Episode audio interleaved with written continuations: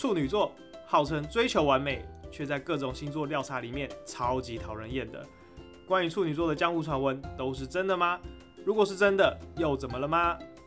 让我们不负责任地拆解处女座这种生物。愿你从节目中更了解处女座，或者更彻底不爽处女座。Hello，大家好，我是 Swatch。Hello，大家好，我是 Cloud。我想先跟大家说明一下，这个节目呢，原本都是一周更新一次，但是上周没有更新。上礼拜我停更了，停更了一次。对，上礼拜停更了一次，为什么呢？因为上礼拜 Cloud 他们家附近好像有什么。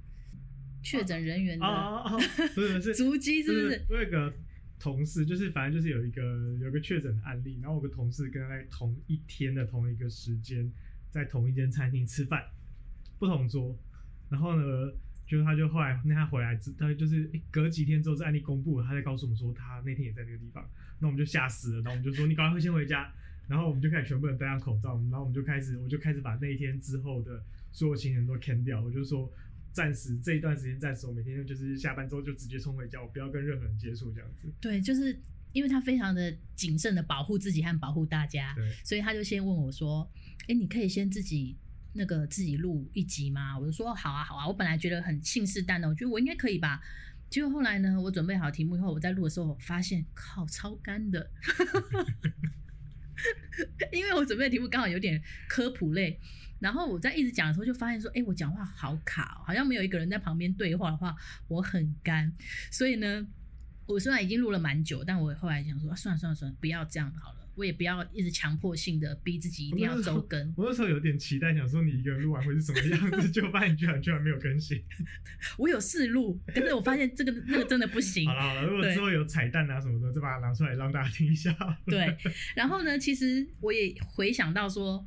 因为一开始我想要做，我们想要做这个 podcast 的时候，其实我有设定很多条件，就譬如说，哎，我们要干嘛？我们分，我每每一集都是要控制在十六分钟，什么什么，想了很多以后，然后后来我就想说，我做这个节目，我想要放过我自己，因为处女座有很多，照理说他要做事情的时候要有很多原则。你会觉得这些设定就是很处女座吗？对，就是你一开始想到很多设定，就是很处女座，然后后来就觉得说。我可不可以不要再那么处女座？我想要 free 一点。我当然有想做事，可是我不想要再设定那么多东西，搞死自己。所以上礼拜停更，我也就这样放过自己了。我自己，因为我自己也有还有另外一个 podcast，就是聊别的主题，然后是比较认真正经的那种。然后我也是设定好，我那时候设定是每个月的五号，呃，每个月的五逢五结尾会更新，然后每一集就是六十分钟。我那时候还为了这个件事情，跟我的那个。另外一个 partner 就是有点，我就说我坚持，我一定要把它剪在六十分钟，就是六十点零零这个样子，然后就持续了大概一两集之后，觉得好累哦。对，因为你要删到刚刚好，然后你要一直狂删，一直狂删，然后又要刚刚好在六十点零零，真的蛮难的。对，但是呢，其实就是如果真的要做的话。可以，可是就是很惊啊！何必呢？对，后来就觉得说算了，放过自己。啊、这就是很处女座，就是开头都会想的很美好，但是中间有一点歪掉的时候呢，就有两种情况：一个就是你全然就放弃了，就是算了，我这个东西我再也不想动它了；那一个就是慢慢的松懈、松懈，然后就是告诉自己说，我们要放过自己，不要这么逼自己。对，正好这几天也看到一些人在讨论说，如何持续做一件事情，这件事情，他们说你要能够持续做这件事情，就是让自己有弹性。嗯，你中间你可能有计划好，可是你中间还是有一些些弹性，让自己偶尔可以休息或什么什么，这样才能做得更长久。我太赞同他这句话了。做得开心啊，做得开心才能够长久。如果你是做得痛苦的话，那就去工作就好啦，何必这样子？对啊，我又没有要工作。但我觉得聊今天聊这，其实想要聊一聊就是处女座的这样的个性啦。我们讲我们自己不准嘛，我们可以看一下有哪些的名人也是这个样子。所以你印象中有哪些处女座的名人？我如果是以台湾来讲的话，我第一个想到就是蔡依林。哦，她也是很感觉是很硬的。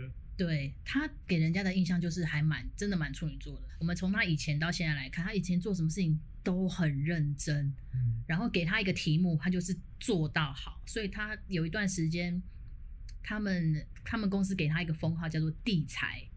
地地什么？地才。地才，天才的相反叫地才，啊、就是他可能天赋没有人家好，可是他靠努力来达到他那些成就。嗯，但是到了后来呢，他就松掉了。没有没有没有，他的松掉不是说整个走中歪掉，他的松掉是，他有一天突然醒悟，他觉得说：天啊，我为什么要把自己弄得那么痛苦？我以前那样鞭策自己，我开心吗？然后后来他就开始就是渐渐的让自己放松一点，然后想要做自己。可是他做自己的这个阶段，我觉得反而看到他是更有魅力的。嗯嗯嗯，对，就是你说到后期的几张唱片的，对，做一些不一样的风格这样子。对，因为以前做这些风格，你会很明显看到这个人在努力，可是你没有觉得他在 enjoy 这件事情。嗯嗯，对。然后后来就后来就渐渐的，就是你觉得他越来越开是很好的。可是我觉得，当然也是因为前面那些经历，所以才让他后面可以那么自在的做自己。因为他前面的那些努力不会白费，他那些努力是帮他很。扎根扎得很很稳固。我觉得蔡依林，我对她的印象就是，我觉得她有一件事情一直把持得很好，有坚持到底，就是她没有去演戏。有 有，她有吗？她有演过戏，演过，然后她但她没有一直没有没有一直想要演戏，没有一直。对，对我觉得这是一件很好事，因为他是呃，我因为他他是很红艺人嘛，所以他很常接广告，但是我们都必须说。他真的很不适合拍广告，我觉得你可以，大家可以注意他广告，就是我们都说蛮没有灵魂的，嗯，他很像是把台词念出来做功课的感觉。我我觉得不是要批评他不敬业，就是我觉得这是每个人的各种天赋不一样。但我觉得像他有一支他跟他代言冰室的广告，我觉得那个就很好，因为那个那支广告里面他并没有要刻意去念什么台词。他其实就是一个对话的方式去讲，去问他一些，哎、欸，你工作快像快问快答那样子，他就很做自己，然后就很真实。所以我觉得他可能是不太适合在做很 C 的表演的的的的这种意思。还是他，因为他真心喜欢宾士，也是有可能，谁不喜欢？好，还有谁？还有接下来就是国外的国外的演艺圈的人，张曼玉、张国荣。这两个都还算是蛮代表性的演员哦。嗯，可是张曼玉，因为我不太知道她是不是有像我们刚刚讲很金的这种特质啊。她是一个很漂亮、很很厉害、很好的演员，但是我不知道是不是很金的感觉。嗯，呃，据我所知，张曼玉一开始她是选美比赛出来的。嗯，然后选美比赛，大家可能觉得她花瓶可以去演戏，然后后来她演了几部以后，然后就被人家有点。稍微也是被人家嘲笑啦，就是说哦，就是只是靠美貌，然后她那时候又有兔牙、兔宝宝，然后后来她就直接整牙，把牙齿弄平，然后就开始磨练她的演技。这样，我觉得她后来就是这样一路看下来，就觉得说他很认真的在做演员这件事情，而且他不是天才型，他是也是算是地才，就慢慢的一直演演演演到后面，可能他甚至到了三四十岁，他才拿国外的影后。嗯，我觉得他。也蛮对我来说，他蛮像，也蛮像处女座给人的感觉。但他到后面是不是也是很放开了？他后面超放，知道吗？他后面交了一个好像做音乐的 男朋友还是老公，他就开始想唱歌了。但我记得好像也是被批评。而他有一次去那个内地表演，好像有什么音乐季找他表演，他唱的歌，哇，大家都吓到欸，就是他。他因为可能他的声音本来就是很粗的那种，嗯，可是他唱出来，大家会觉得天哪，很也不也不能说五音不全，可是听起来就是没有好听，嗯哼，就只是好像一个声音很粗的人，然后再唱一首歌的这个感觉，嗯，对，然后那时候就大家都在都在笑，一开始都在笑，可是他后来变成那个，哦，我觉得他是危机处理高手，EQ 超高，嗯。他后来隔两三天，他他自己在自己公布说，呃，我知道我唱歌不好，可是我很喜欢唱歌，可不可以再给我多几次练习的机会？这样，然后人家反而会觉得说，天啊，他 EQ 好，他好大度，他就是坦然接受自己的缺点，嗯、对。但这很不处女座，你 觉得就是很惊这件事，不，这时候已经不惊了，就是知道自己唱歌不好听，就是我千万不要轻易唱歌，我不要去做我不擅长的事情。我觉得这可能这就是已经看开一切的处女座了。可是我老娘现在什么都不在乎，我只想做开心的事情。其实也蛮好的啦，我觉得之前我们也聊过嘛，我觉得就是处女座其实不要这么惊，就是多尝试一些会失败的事情，其实是好的。对，不要去那么在乎失败的感觉。我觉得，我其实我现在回想，我觉得从小到大，我很多事情错过，就是因为觉得这件事情我不擅长，我怕失败，我怕被人家笑，所以我不想做这件事情。但是好像因为没有做，所以反而觉得现在回想起来觉得有点可惜。对，然后，还有我们来讲讲别的啊，在更国外好了，更国际一点的，嗯，Michael Jackson。哦，他也是处女座的。对啊，这我不知道他是处女座的。我我好像以前隐隐约约就知道。哦，对，他也是是不是很明确的，就是一个要求完美的人？应该是吧，好像我之前有看过一部纪录片，就是讲说他的工作、他的彩排啊，或是对于服装造型的要求，其实都非常非常的呃细节。对对，所以应该也是一个像这样个性的。哎、欸，by the way，我想到一个题外话，嗯、我有个我有个呃堂哥，就是我呃我堂哥他是住国外的，然后呢，他因为堂哥嘛，所以他比我早出生，然后他的英文名叫 Michael。所以呢，我小时候被英文名字就叫就就叫做 Jackson。你到现在还是叫 Jackson 吗？我现在不是，oh. 但是我就被分配叫 Jackson，因为他叫 Michael，所以我就叫 Jackson。大家好，我们是 Michael Jackson。对对对对，这是我第一次认识 Michael Jackson 的的友。你是因为这样来认识的？嗯。那你之前提到说他什么衣服上面也有细节，就我那时候看到一个纪录片讲说，其实他有个很特别，大家可以注意他的每一套造型服装的，忘记左手还右手都会有一个像呃丝带一样的环状的造型。他说那个东西是为了要纪念世界上的可能是呃说因为战争而失去生命的小孩啊，或是为了纪念地球等等的，反正就是他有个他的象征的符号。所以，因为我刚刚看刚好看一个影片，介绍各种不同样子的服装，但无论是什么样的服装，都会有一条像这样子的带状的东西。我觉得这件事蛮有趣的，因为在没有讲之前，其实我完全没有注意到这一件事情。我也是哎、欸，对，从来没有，就是他有很多令人印象深刻的造型，比如说他很经典的穿着白的 T 恤，然后穿一件黑的夹克。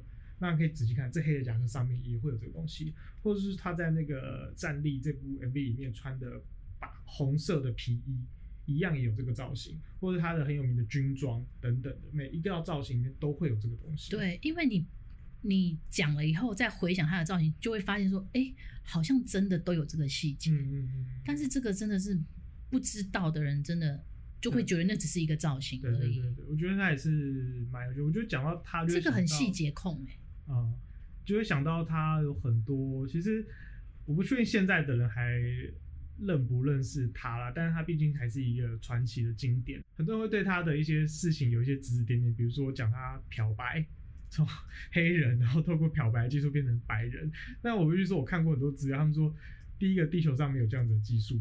没有一种技术可以把黑人变成白人。如果有的话，现在的那些美白诊所早就已经赚翻了。没有这种技术，然后他是因为生病的关系，所以他的皮肤其实是呃有点像是那个叫做白癜风吗？还是白化症？就是他身体会有一块一块的的白出现，所以他才要必须用呃化妆的方式，或是用治疗方式，然后甚至他可能到后期已经是可能是一块一块这样，所以他透过化妆让自己变得变成是白的这样子。的状况，他并没有因为想当白人就漂白变成白人，但是因为他没有解释，嗯，他没有解释，所以大家他没有解释就直接做了这件事情，所以大家就会觉得说你是不是怎么样？大家就会觉得他身上有故事，嗯，就会觉得想要就对于一个，我觉得大家都喜觉得对于可能成功的人或者什么都会觉得说他一定有一些邪恶的一面、不为人知的一面，甚至是黑暗的一面吧，所以就会想要把这些事情。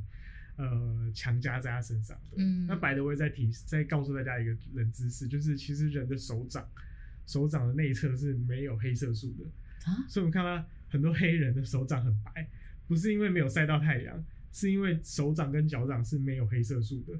不是啊，可是为什么看起来黑人的手掌还是比较白？可能有反差的关系吧，就跟牙齿特别白的感觉，就跟黑人牙膏牙齿特别白一样。对，我知道他看到是，只要是说，因为这边没有黑色素，所以你这边不管怎么晒，你都不会晒黑，手掌是不会晒黑的。哦，对，哦，这个姿势真的很冷，没错，非常冷的姿势。脚掌是不是也是？脚掌应该也是，对，但脚掌应该也更晒不到太阳。对只只会被那个什么烫伤而已。好，然后还有像 Kobe Bryant，他也是处女座。Kobe Bryant 是处女座，我觉得他很恐怖哎，他就是那种很霸气的处女座，很霸气的处女座，因为他在球场上面很强势啊。因为我没有看篮球，所以我不太不太认识他这样子，但是我就是知道他是很很有名的篮球员。他是会指着指着队友的鼻子骂的这很不处女座。对，所以他是属于偏很霸气的。我觉得会到，我觉得如果会到。可以指着朋友队友的鼻子骂，我觉得应该是他真的觉得自己太强了，强到没有人可以挑战他。嗯，但是他又他真的很辛苦，我只能说他为了带那个球队，然后自己因为责任在他身上，他就是他就是队里的 S 嘛，王牌嘛。责任在他身上，所以他有时候可能真的不得不要做这样的事情。嗯，对对对对，篮球比较没有研究。不过我刚刚看到在下面一个呢，就是蔡英文。你觉得蔡英文有什么不为人知的事情会 让大家影射的吗？有啊，比如说博士论文之类的。对，没有。我觉得我们知道中中中，当然，正是因为我们可能找的都是一些名人啦，然后也都是有成就的名人，所以会觉得这些人都有一些可能共通点啊，就是很很自律。或是对于细节很要求，那当然可能这有一点那个幸存者偏差，因为我们本来就是找成功人士嘛，可能有很多处女座。哎、欸，你你刚刚讲的幸存 者偏差，你讲的很文雅哎、欸。对。我就想说，可能这些都是马后炮啦。就是还是有很多处女座是废物啊，是智障之类的。啊、对。所以我们刚刚我们刚刚想说，我们现在来看一下，就是自己出生跟自己同星座的人。有哪些人？你其实小时候都会做这件事情，真的吗？真的吗？对啊，会查说，哎、欸，谁跟我同一星座？就是会对自己的生日，当然会有一种特别莫名的呃，找同类，觉得特别厉害。像我常会觉得说，我好像常看到一些什么呃电影上映。然后就会觉得说八月二十六日隆重登场，那时候哎，为什么要选我的生日？是有什么特别意思吗？或者看到一些什么法案将有将于八月二十六日实施，那说为什么又是我的生日？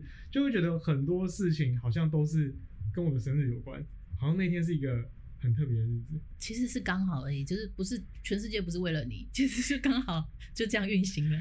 那还有一个，还有你有看？你知道有部小说叫《一九八四》？知知道？是一九八四？一九八四。E Q 八四吧？不是不是，那是那是那是村上春树，那是一九八四。有另外一本书叫《一九八四》。对对对，它是一本很有，就是写一些关于乌托邦世界的这种批判的那种概念这样子。嗯，那也就是我出生那一年呢。哇！所以一九八四八月二十六是一个很特别的日子。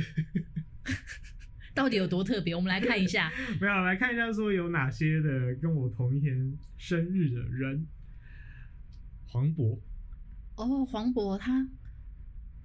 他是一个很厉害的演员，我我我有看他的一些，我觉得他真的是蛮，我觉得他厉害在，我觉得厉害演员就是真的是演什么，然后就是会觉得说，哇，他好像天生就该是那个角色。他给我的感觉是，他不是明星演员，然后明星演员的意思是，这个人出来就你会感觉他是很偶像，然后很有。就是就是一个巨星的风范，嗯嗯。可是黄渤给我感觉他就是一个非常非常扎实的演员，他演什么像什么，然后尤其是演小人物都很厉害，然后或是演搞笑的哇，因为你知道大家大家觉得喜喜剧演员其实是最难掌握的，嗯，喜剧是所有的演演戏剧里面最难演的，可是他演喜剧都很好笑很有趣，嗯，所以他就是很厉害的演员。那他有演过比如说不要喜剧的吗？有啊，他也有演没有不要喜剧的，啊，嗯，那个什么，那那个大陆有翻拍一次《一零一次求婚》，嗯，他是演那个男主角，他和李李林志玲配对。哦，可是哦，可是他里面的角色会带一点喜剧的形象，还是完全没有？那个喜剧的形象比较是比较是被设定成说，他是一个就是。很就是条件不好的男生，却却喜欢上一个天鹅，嗯，然后那那样子的感觉被笑的这种感觉。因为我自己是觉得，我觉得呃，大家有大家知道一个香港演员叫吴启华，知道，就是演那个《九品芝麻官》里面方唐镜的那个，就是我跳出来就跳进去啊打我啊那个人，他就是一直以来都是演这些有点反派的角色啦。对，但是呢，哦，这好像有点透露年纪，但是他在很久以前有一部港剧叫《妙手仁心》。然后他在里面演的是一个正派的，非常非常非常正派的的的男主角。嗯，但是呢，我看到那个港剧的时候呢，我心里还是投射出方唐镜的角色，所以呢，我就一直觉得他是不是下一秒就要死坏了？他是不是做这件事情要准备要陷害女主角？他是不是要强奸女主角？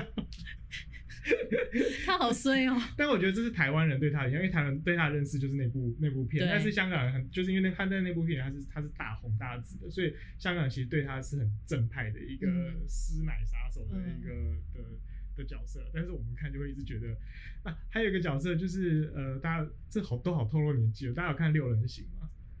就是那个哦，我没有看哦，没有看，就是里面呃有一个角色叫菲比。嗯，然后他在里面演的，他在里面的角色呢，就是很脱线，然后很思考，很跳跃，然后突然就神来一笔，讲出一些很奇怪的话的很好笑的人。那你偶尔呢会在看一些别的电影的时候看到他在里面，他演一个非常正经的人，可是你都你都会觉得他是不是下一秒就要开始搞笑了？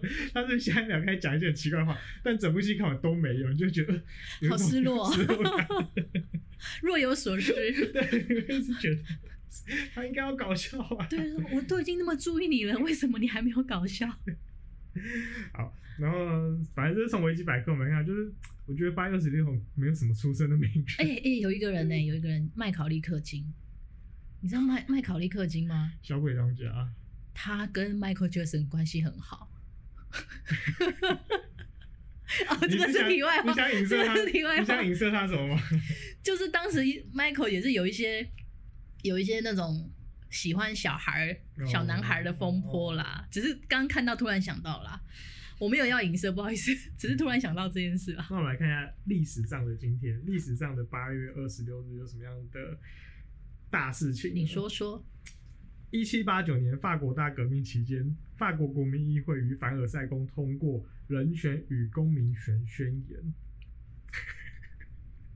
一九二零年，美国妇女获得选举权。有没有感觉蛮重要的？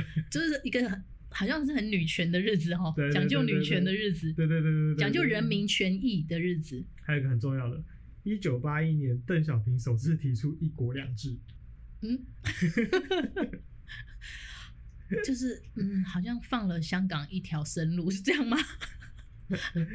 好了，反正八月二十六感觉是一个蛮普通的日子。那你嘞？你说说你。九，我是九，我我就先不讲年纪了。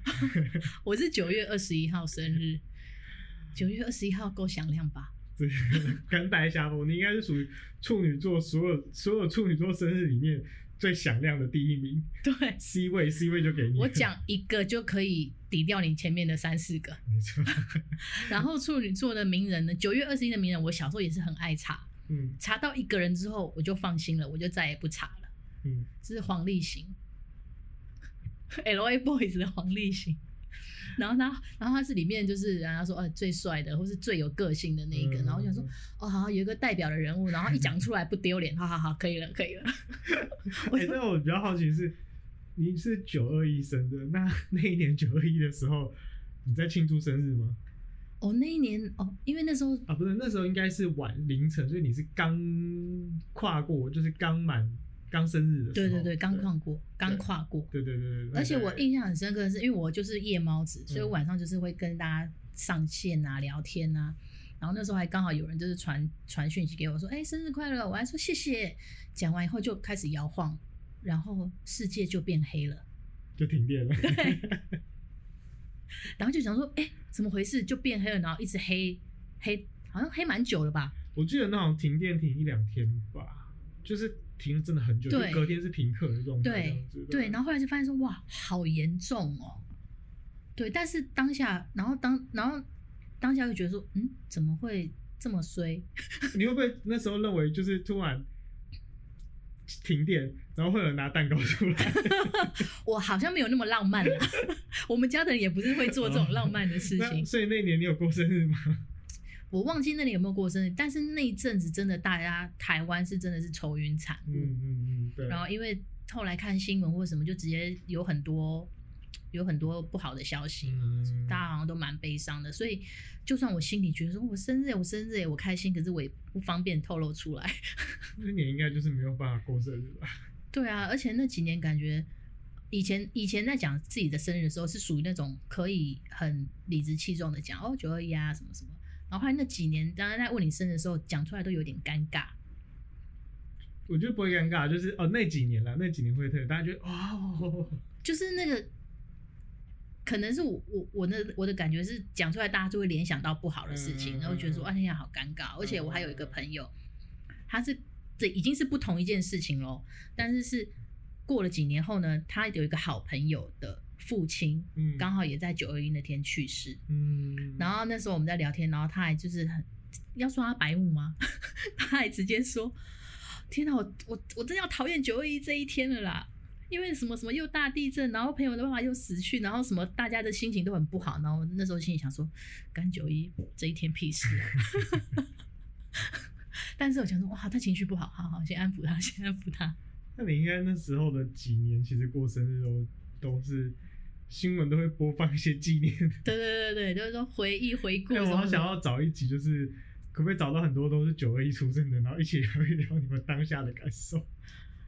可以啊，我们可以在那个处女座调查团里面找一找，因为我好像有看到调调查团里面我有看到蛮有不少。我觉得可以请大家帮我们广发的资讯出去，就是募集九二一出生的人，然后我们一起聊一聊，就是大家对于庆生这件事情的一个辛酸史。好好好好，我觉得这好像蛮有趣的，大家可以蛮有趣。我觉得对于这件事就是。